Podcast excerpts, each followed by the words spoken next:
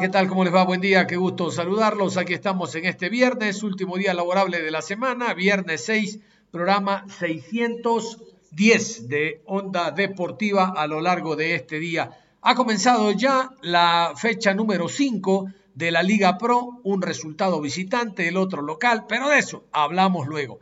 Vamos a meternos al tema Copa Suramericana porque el club Sport MLE, que nos tenía convenciditos a, algunos, me sumo, de que no había problemas, esto era coser y cantar y que Melé ya estaba en octavos de final de la Suramericana, pues nada. De nada sirvió el 1 por 0 alcanzado el jueves 29, hace un poquito más de una semana, allá en Santa Fe, en Argentina, porque resulta que el día de ayer en el estadio George Capel, el conjunto argentino lo derrotó al Emelec por 2 a 1. 2 por 1 ha clasificado el equipo de Santa Fe, de Unión de Santa Fe, y el Emelec tendrá que dedicarse a la Liga Pro. A ver cómo para el equipo este domingo cuando tenga que enfrentar a Universidad Católica. Vámonos con los goles. Vamos a hacer un repaso de todo lo que fue Copa Suramericana. El día de ayer, el primer gol lo anota el cuadro visitante, el jugador Cabrera, uruguayo, pone a ganar al conjunto argentino, aquí con relatos de colegas de Santa Fe de, de Argentina. Estamos en Guayaquil. La pelota la va controlando Nani. Jugando por bajo. Mal pase. Al piso iba Arroyo. El rebote le queda al Mugre. Corbalán la mete en el borde del área. Intenta Carabajal para Troyanqui. Para el Mugre. El centro. Ahí está. El rebote le queda a Cabrera. Está el gol. Le pegó un rebote. Gol. ¡Gol!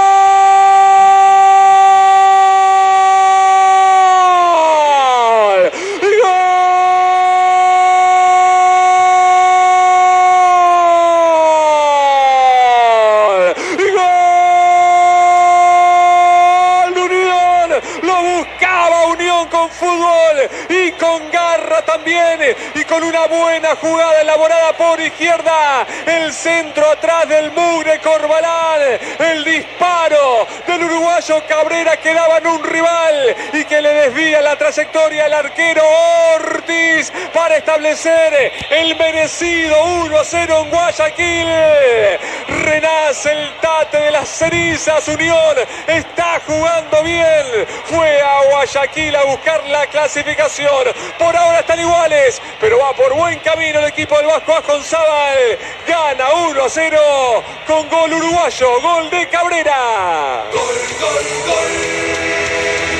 Buena jugada, buena combinación dentro del área, dos pases para que aparezca por la izquierda el centro, el pase gol para Cabrera, el remate de zurda del uruguayo que se desvía en el afán de ir al piso por desviar. En un hombre de Melec lo descoloca al arquero Ortiz que cuando quiso volver sobre su paso ya no podía.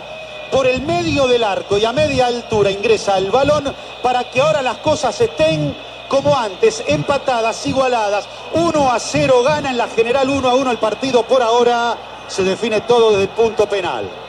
Otro uruguayo, Facundo Barceló, pone el tanto del empate para el club Sport Emelec. Y hasta ese momento, Emelec estaba clasificado por la victoria que había obtenido la semana anterior. Aquí la revisión del gol. Levanta Rodríguez, intenta buscar esa pelota Hernández, centro, atrás hay que sacarla. La pelota que en el área la tiene Barceló. Tremendo Boyano, el rebote, gol.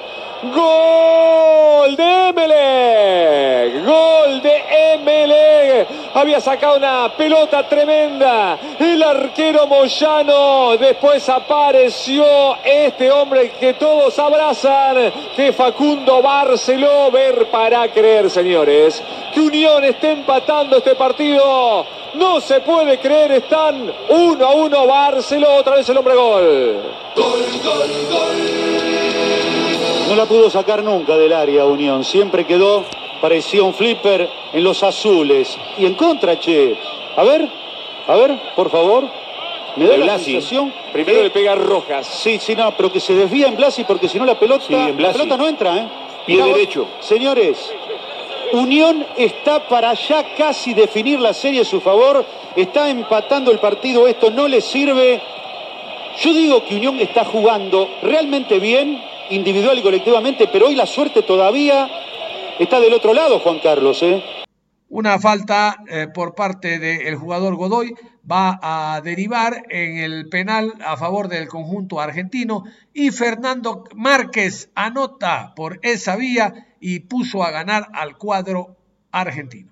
Busca Carabajal, el pase viene para Márquez, combinación con Carabajal para el Cookie Márquez, cobertura de Caicedo, pide mano en el área, penal, penal, está marcando el árbitro, sí señor, al piso iba Mejía, le reclama al uruguayo Rodríguez, penal, está marcando Ángelo Hermosilla, la mano de Mejía, no lo pueden creer los defensores de Emele que estaba muy cerca la maniobra, el árbitro chileno, todos le reclaman, hay penal para el Tate. Increíble, ¿no? Tratando de defender la pelota Mejía para que se vaya por la línea final. La mano que existe, el árbitro está muy, muy cerca. Todavía ahora lo van a reiterar, ¿sí? El árbitro está muy, muy cerca, no dudó nada en absoluto, ¿sí? Es Godoy el que comete. Es Godoy, es Godoy. La mano está. La mano izquierda. Sí, sí. Sí. Pero. A mí la toca con las dos. Sí, cuando estaba cayendo, pero el árbitro interpreta que Sí. debe cobrar el penal. Yo, yo creo, Eduardo, que habitualmente una jugada así, en la mayor parte de las veces te cobran falta del Sí, del delantero. atacante, Sí. quizás. Pero la mano, la mano estuvo. Sí, y no sé si las dos. ¿eh? Penal, penal para Unión. Señoras y señores, en el momento más flaco.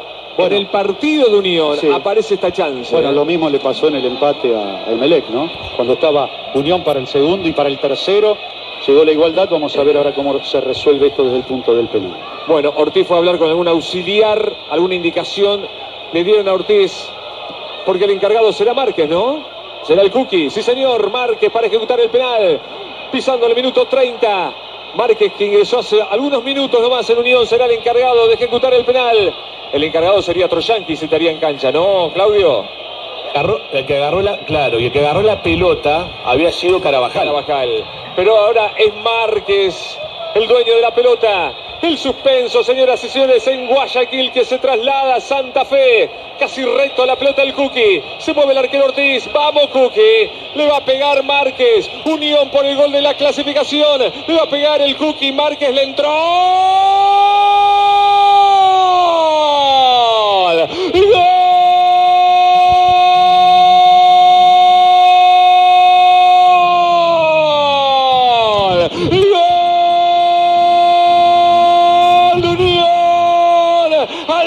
Pero firme. Fue el Cookie, sabía que le iba a pegar al poste derecho, parado, clavado. Se quedó el arquero Ortiz. Muy buena definición del Cookie Márquez. Con tranquilidad, con sangre fría en un momento tremendamente caliente del partido Márquez. Pone arriba Unión de penal 2 a 1. Unión se mete en octavos de la Sudamericana y está bien que gane Unión.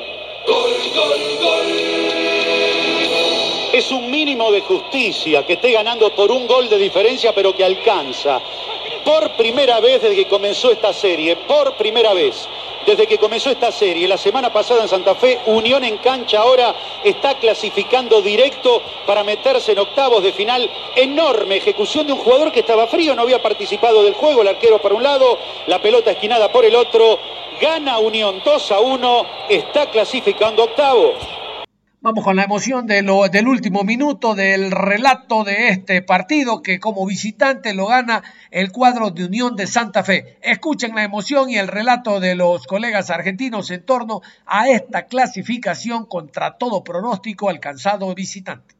Se está dando el milagro. Unión clasificando a octavos de la Sudamericana. Estamos en tiempo cumplido. Lo puede terminar Hermosilla. Unión ganando 2 a 1, dando una muy buena muestra de recuperación. El equipo de Asconzábal le da una más el chileno a Emelec. Hay que terminarlo. Estamos en tiempo cumplido. Pelotazo largo. Bajero meta la mata de pecho. La revienta el pie de Unión. La tira larga. Va al piso intentando quedarse con la pelota. El Cookie Márquez se va, se va al partido. Termínelo, chileno. Ya estamos en la hora. Pelotazo largo. Busca el balón un nombre de Emelec. Quería Ordóñez. Después que la bajaba Barceló. Pelota abierta sobre la izquierda. La tiene Bagui. ¿Por qué no lo termina Hermosilla? Viene el centro al área. Queda picando. La saca Corbalán. No desaparece el peligro. La pelota en el área. Barceló. El centro atrás y la saca Blasi. Y ahora sí termínelo, árbitro. La pelota es de Mejía. Sí, sí, final. Sí, sí, final. Ha terminado el partido en Guayaquil. Emotivo, cierre emotivo, festejo de la gente de Unión. Se grita aquí en la ciudad, en la provincia, en Guayaquil y en el mundo. Histórica clasificación del Tate. Unión entre los mejores 16. Nadie podía creer en la suerte de Unión.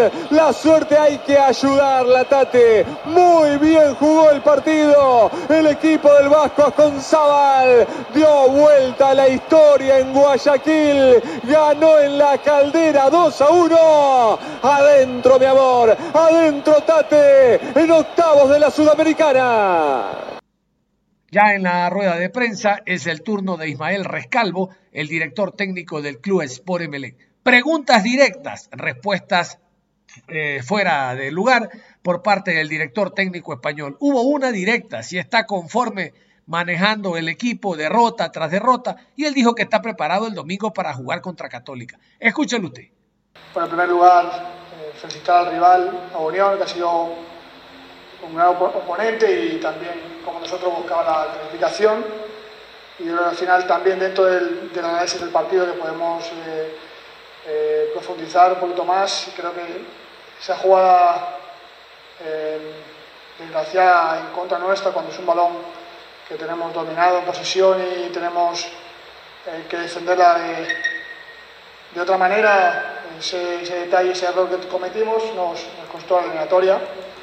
Eh, sí que es cierto que en el primer tiempo el, rival estuvo mejor que nosotros, nuestro nivel competitivo en el primer tiempo no fue, no fue el esperado, sobre todo porque jugábamos, eh, estábamos muy largos entre líneas y, ellos con los balones frontales eh, pedíamos segundas jugadas y a partir de esas situaciones con extremos rápidos, eh, profundos, nos, hacían daño.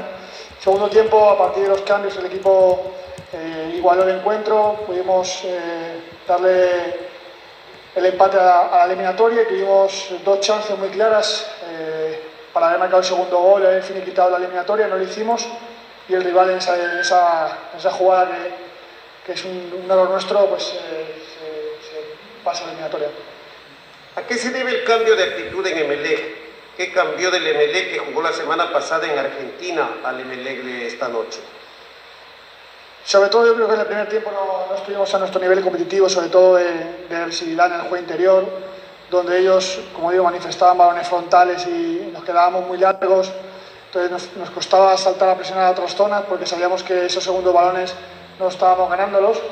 Eh, lo, corregimos en el descanso, el equipo fue más compacto, fue más sólido entre líneas para poder competir mejor a nivel de presión y poder, eh, a partir de esos, esos rechazos, ganarlos y poder salir a la contra, que lo hicimos muy bien en el segundo tiempo. Tuvimos la jugada del gol, dos, eh, como digo, dos acciones por banda derecha donde pudimos finalizar en, acciones muy claras y bueno, eso fue el resumen de las acciones. Con el pésimo año que ha tenido MLE en campeonato y ahora en Copa Sudamericana, ¿usted aún se siente firme para continuar en su cargo? ¿Cree que su idea de juego le llega al grupo de jugadores? Tenemos que levantarnos de esta eliminación, es fútbol. Mañana ya tenemos que pensar en el domingo. Tenemos un, un partido importante el domingo y ese va a ser nuestro objetivo a partir de ahora. Para el profesor Rescalvo Luis Garcés, segmento de fútbol de Guayaquil, Ecuador. Profesor, ¿qué le faltó al conjunto azul para poder generar juego ofensivo? ¿Y qué apuntar ahora en lo que respecta al torneo local? Como digo, sobre todo en el primer tiempo nos, nos costó un poquito tener más el balón, hacer eh, ataques más largos que nos permitiesen hundir al rival y poder eh, aprovechar esos espacios en zonas en banda donde sabíamos que podíamos generar llegadas con la velocidad de Joao y, y cabezas. Segundo tiempo tuvimos un manejo mejor de, del balón a partir de, la recuperación. A partir de esos momentos donde pudimos juntarnos y poder eh, hacer un juego más asociativo, tuvimos la, posibilidad de, empatar y aumentar el marcador. y bueno, eh, ahora a centrarnos en el campeonato de liga es la competición que, que nos queda y es nuestro enfoque al, al máximo para poder competir e intentar llegar a la final. El jugador convocado del Emelec para la rueda de prensa fue Dixon Arroyo. De algo sí, algo sí le ha aprendido al director técnico, a evadir las preguntas directas y hablar de que hay que mejorar, de que el equipo no jugó mal, en general, excusas que no cambian para nada el resultado del encuentro. Sabemos lo que es jugar el torneo internacional, sabemos lo difícil que es. Eh, hay que tratar de cometer los menos errores posibles, pero bueno, el, el, equipo hizo lo humanamente posible para, para pasar a la siguiente llave, pero bueno, ahí está. Es una jugada desafortunada que, que hubo un penal, pero bueno, se comenta, se, dice que no fue, pero ahí está.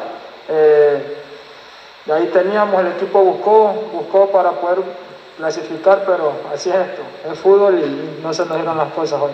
¿Cómo van a tratar de levantarse de la eliminación en la parte anímica y futbolística?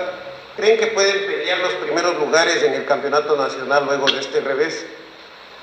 Eh, no hay tiempo, la verdad la idea es virar la página lo más pronto posible. Tenemos el, el día domingo eh, otro gran rival. Eh, como te digo, no hay tiempo ahora para, para lamentarnos, sino que corregir lo, los errores que se cometieron y, y, meternos a la pelea en el torneo nacional.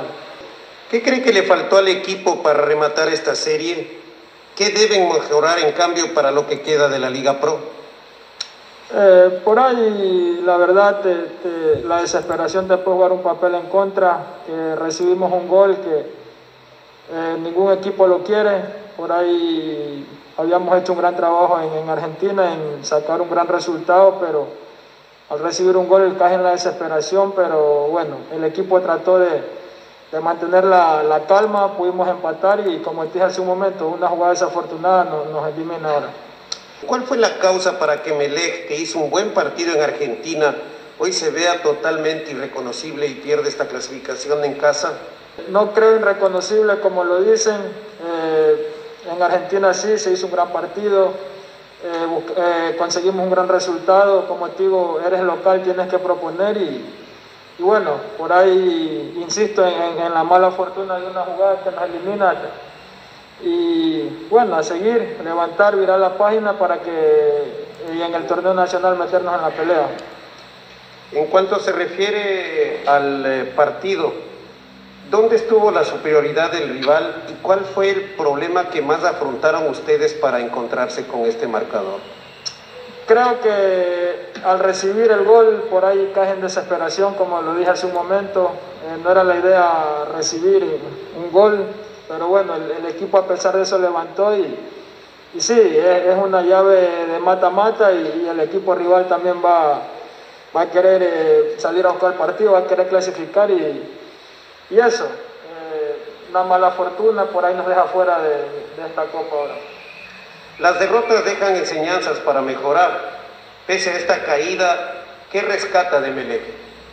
Eh, la entrega, el sacrificio, a pesar de, estar abajo el equipo luchó, eh, consiguió el gol, eh, empatamos y eso, el sacrificio de mis compañeros, la entrega, la lucha y bueno, esperemos que esto nos sirva para, para lo que viene. Juan Manuel Asconzábal, el ex eh, jugador del Emelec, ahora director técnico de Unión de Santa Fe, también fue requerido para conocer detalles de esta victoria y de este paso a siguiente ronda de Suramericana. La mayor parte del partido, hubo buen funcionamiento a la hora de, hacer circulación de balón, oportunidades de gol eh, en gran cantidad. Nos faltó definirlo antes y fundamentalmente mostraron el carácter que se necesita para estas contiendas sabiendo que es la primera vez que el club en una competencia internacional tiene la posibilidad no solo de marcar goles como visitante, sino también de obtener un triunfo. Juan Manuel Lasconzábal, ¿qué fue lo que más le gustó de ese equipo y por qué terminó clasificando? Bueno, es lo que acabo de, de comentar. El equipo hizo una tarea correcta en, el ordenamiento defensivo, en la circulación de pelota y tuvo la precisión que la precisión digamos justa porque las oportunidades de gol fueron innumerables y no, no tuvimos la certeza que, que se necesita para ampliar el marcador, sin embargo nos alcanzó para ganar. Alejandro Benito, LT9 de Santa Fe, al técnico de Unión. ¿Cómo explica el cambio tan marcado del funcionamiento de hoy respecto al partido de la semana pasada? Hoy el equipo eh, respondió en, todos los ítems y el fútbol tiene estas situaciones. Acá hay un plantel en formación, donde se han sumado jugadores juveniles que no tenían participación en el plantel ni siquiera entrenando, se han incorporado jugadores foráneos y de a poco vamos eh, logrando que la idea se cristalice, por lo menos hoy, en resultados. Pregunta de Adriel Driussi, periodista de TIC Sport. ¿Cuál es el futuro, el tope de, Unión en esta Copa Sudamericana? El futuro inmediato nuestro es dentro de tres días enfrentar a uno de los mejores planteles y cuerpo técnico que tiene el fútbol argentino como es Racing Club será una contienda durísima. Ya debemos estar pensando en el objetivo de la liga local. ¿Qué puede destacar en cuanto al rendimiento del equipo? ¿Considera que este es el camino para encontrar su unión ideal? El rendimiento fue correcto, debemos seguir creciendo en, todas las facetas, pero evidentemente hoy en el resultado, que es lo que finalmente cuenta, hubo una modificación de los partidos anteriores, apoyado en el funcionamiento colectivo, en el compromiso de los 23 jugadores que pudieron subirse al avión. Para nosotros fue difícil dar la lista, dejar a, a siete compañeros que también forjan día a día la posibilidad de competir. Es un plantel provocado por nosotros numeroso, por la situación del COVID y porque entendemos que hay ambición de parte de los jugadores juveniles, que hay que llevarlo de a poco, de la mano de los más grandes, que son los protagonistas, los que deben liderar eh, día a día los entrenamientos. Usted ha enumerado ya muchas, eh, muchos factores para quedarse con la llave, pero si podría sintetizar, ¿cuál fue el principal o la principal clave para quedarse con la llave al Temele? Metimos un gol más. Esta es la síntesis. Eh, el fútbol el camino de, del buen juego, del protagonismo, con o sin balón, eh, se acorta finalmente con el resultado. Hoy me imagino todos los hinchas de Unión la felicidad que tienen de cumplir con un acontecimiento histórico para la institución, algo que se gestó hace más de un año con el cuerpo técnico de Leo Madelón y con jugadores que hoy no, no están dentro del club, Así que para nosotros es una satisfacción y fundamentalmente ver la felicidad que había en el vestuario por parte de los jugadores eh, nos llena de orgullo. Hablando de lo que fue la fecha de campeonato del día de ayer, dos partidos a primera hora. El equipo del Macará cayó 0 a 3 ante el Mushuruna, jugado el partido en el Estadio Bellavista. Muriel Orlando anotó la primera a través de la vía del penal. Muriel Orlando anotó la segunda de taquito. El jugador Ignacio Herrera, el chileno, anotó la tercera. Hay que destacar que Juan Ignacio Herrera, el goleador colombiano de Macará, falló un penal. De esta manera, para preocupación del Cuenca, ganó el Mushuruna, ganó el equipo que anda por el fondo también, pero demuestra los dirigidos, los eh, dirigidos, sí, digo bien, por el doctor Chango, que no quieren irse. El doctor Chango ya les ha dicho, a Ortigazo les caigo, ya les ha dicho a los jugadores y ellos no quieren perder categoría. Luego, en la ciudad de Quito, en el Estadio Olímpico Atahualpa, Independiente del Valle derrotó a Deportivo Cuenca. Torres y Caicedo anotaron para el equipo de Independiente, mientras que Rivas, el colombiano, había descontado para el conjunto del Deportivo Cuenca. Vamos a continuación con la rueda de prensa. Vamos a escuchar al director técnico Duro, el argentino, con presencia de Ondas Cañares. Eh, sí, un partido trabado. Sabíamos que Independiente tiene mucho control de pelota, mucha tenencia.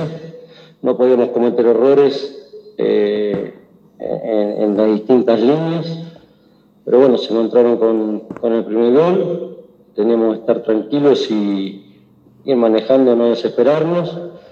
Eh, tuvimos dos o tres situaciones de gol como para, para emparejarlo.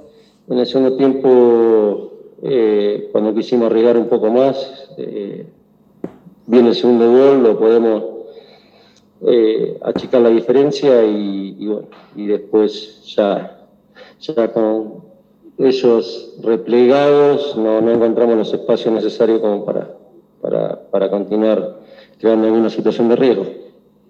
¿Qué es lo que termina faltando? Porque hoy, permítame dar una opinión para que usted pueda eh, desarrollar esta parte. Siento que el Cuenca hizo un trabajo casi perfecto en defensa, salvo las jugadas de los goles, que son muy consecuencia de, de desatenciones. ¿Qué, sigue, ¿Qué puede seguir faltando en defensa o cree que el equipo ha llegado a un buen nivel ya para ser sólido? Eh, sí, defensivamente creo que hicimos un trabajo muy, muy bueno.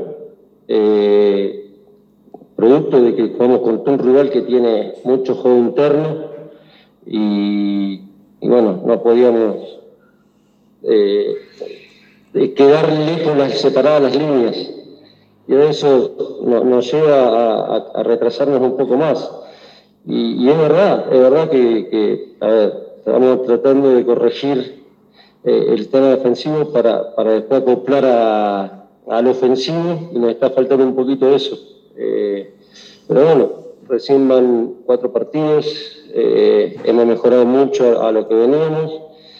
Bueno, tocó otro rival de, de elite que, está peleando todo y con un trabajo de, años. Eh, así que, bueno, tuvimos nuestra chance. La diferencia creo que estuvo en que nosotros tuvimos tres, cuatro situaciones y, no estuvimos firmes como para definir. Y, y ellos en dos situaciones definieron eh, creo que nos está costando un poco también eh, en esos últimos metros tomar la mejor decisión. ¿Qué fue lo que le sorprendió? ¿Qué es lo que le falta al equipo de Deportivo Cuenca de aquí en más? Gracias. A ver, eh, son todos rivales distintos. ¿Qué nos falta? Nos falta acoplar quizás el, el juego colectivo de mitad de cancha hacia adelante porque de mitad de cancha hacia atrás estamos bien, estamos eh, cumpliendo con, con, las vacunaciones, con cerrar los espacios, la línea de, de, pase, pero no, no, estamos acoplando bien cuando, cuando logramos recuperar la pelota y pasar de eh, la transición esa de ataque, de, defensa-ataque. Creo que, en eso tenemos que ir mejorando. Y bueno, eh, esperemos poder lograr eh, hacerlo lo más rápido posible.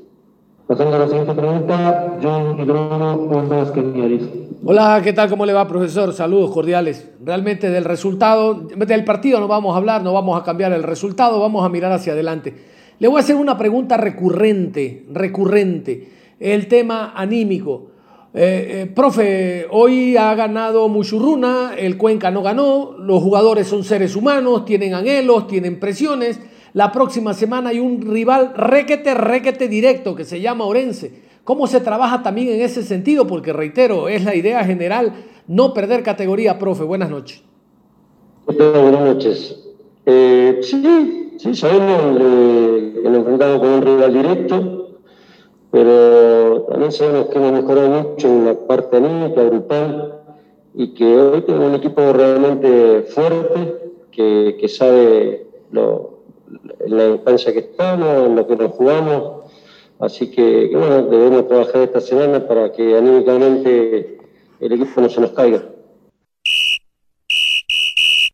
Vamos a hablar de Diego Armando Maradona, que el pasado 30 de octubre estaba cumpliendo 60 años de edad. Bueno, dos días después tuvo que ser intervenido quirúrgicamente de un coágulo cerebral. Vamos a, continuación a escuchar al doctor Leopoldo Luque, quien intervino en la operación y habla detalles de la recuperación del Pelusa. La cirugía, la cirugía la cirugía la hicimos, la hicimos entre, entre un equipo seleccionado, eh, varios neurocirujanos de renombre. La cirugía duró aproximadamente una hora veinte.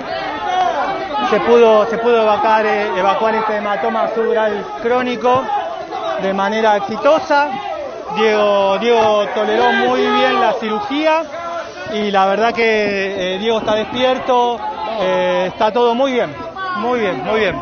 ¿Cuáles son los pasos a seguir? Los pasos a seguir son la, observación.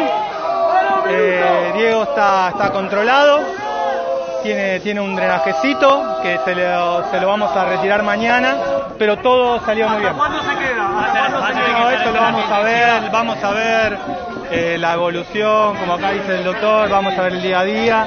Eh, eso dependerá de la evolución de él, que por lo pronto el comienzo de esto fue muy bueno. El despertar, un paso muy grande, una cirugía que no, no es de alta complejidad, pero no deja de ser una neurocirugía. Así que todo muy bien. Todo muy bien. El hematoma se evacuó, muy bien. Eh, tiene que estar la terapia, sí, todos nuestros postoperatorios están, están, evacuamos muy bien el hematoma y se recupera el latido cerebral, se lava bien, todo muy bien. Así que eh, están bien, están bien.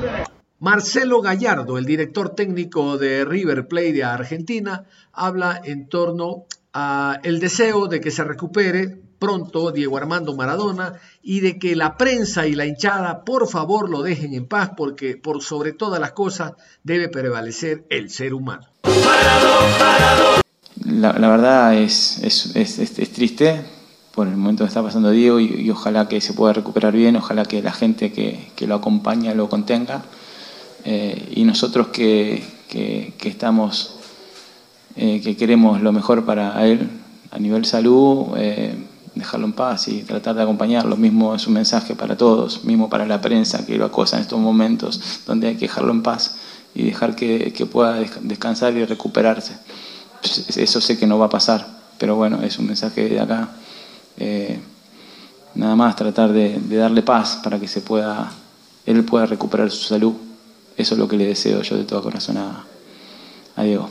Nada más, aquí cerramos la información deportiva a esta hora de la mañana. Los invitamos en la tarde a repasar íntegramente los partidos que se van a jugar entre hoy, mañana y el próximo día domingo. Usted continúa en sintonía de Ondas Cañaris. Es todo un abrazo.